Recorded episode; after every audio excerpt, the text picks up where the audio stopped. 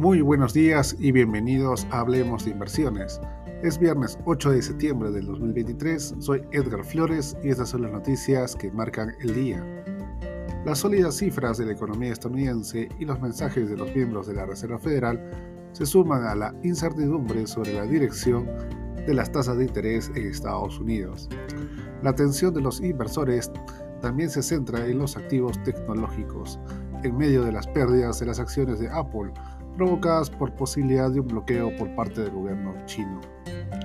Huawei ha lanzado su Mate 60 Pro Más, una versión aún más potente que amplía la polémica sobre los avances de la compañía china en chips de alta gama. Los Estados Unidos han abierto una investigación oficial para conocer detalles sobre el avanzado chip encontrado en el dispositivo, fabricado en China por Semiconductor Manufacturing International Corp., una empresa que, como Huawei, también tiene restringido el acceso a las tecnologías estadounidenses. Mientras tanto, Apple está a punto de lanzar su próximo iPhone el, el 12 de septiembre, un evento que le exigirá superar varias pruebas de fuego. En las dos últimas sesiones bursátiles, las acciones de la compañía han caído 6,4%, lo que ha borrado casi 200 mil millones de dólares de valor de mercado. Tras mostrar volatilidad, las acciones de la empresa subían más 0,37% a las 7 horas con 13 hora de Nueva York, antes de la apertura de las bolsas.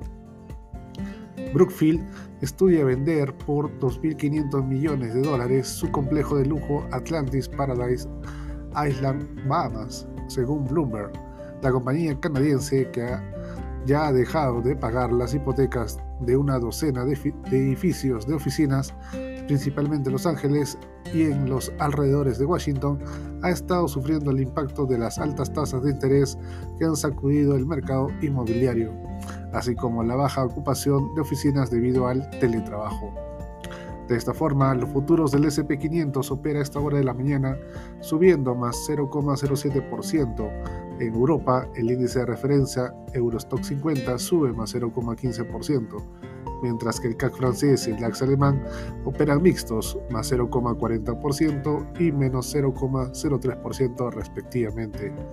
Por último, en Asia, el Nikkei japonés cerró la jornada con un retroceso de menos 1,21% al tiempo que el índice de Shanghai y Hong Kong tuvieron resultados negativos de menos 0,18% y menos 1,34% respectivamente.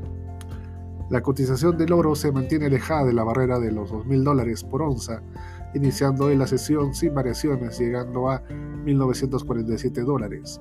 Por su parte, el petróleo West Texas Intermediate continúa con una cotización en torno a 87,52 dólares, tras iniciar la sesión con un leve avance. El mercado local peruano cerró a la baja menos 0,73% tras el retroceso de los sectores minero y financiero. La ministra de Vivienda, Construcción y Saneamiento, Jalea Pérez de Cuellar, señaló hoy que para cerrar la brecha de acceso a los servicios de agua y alcantarillado, en el Perú se necesita invertir más de 53 mil millones de soles. Es todo por hoy, soy Edgar Flores y gracias por escucharme.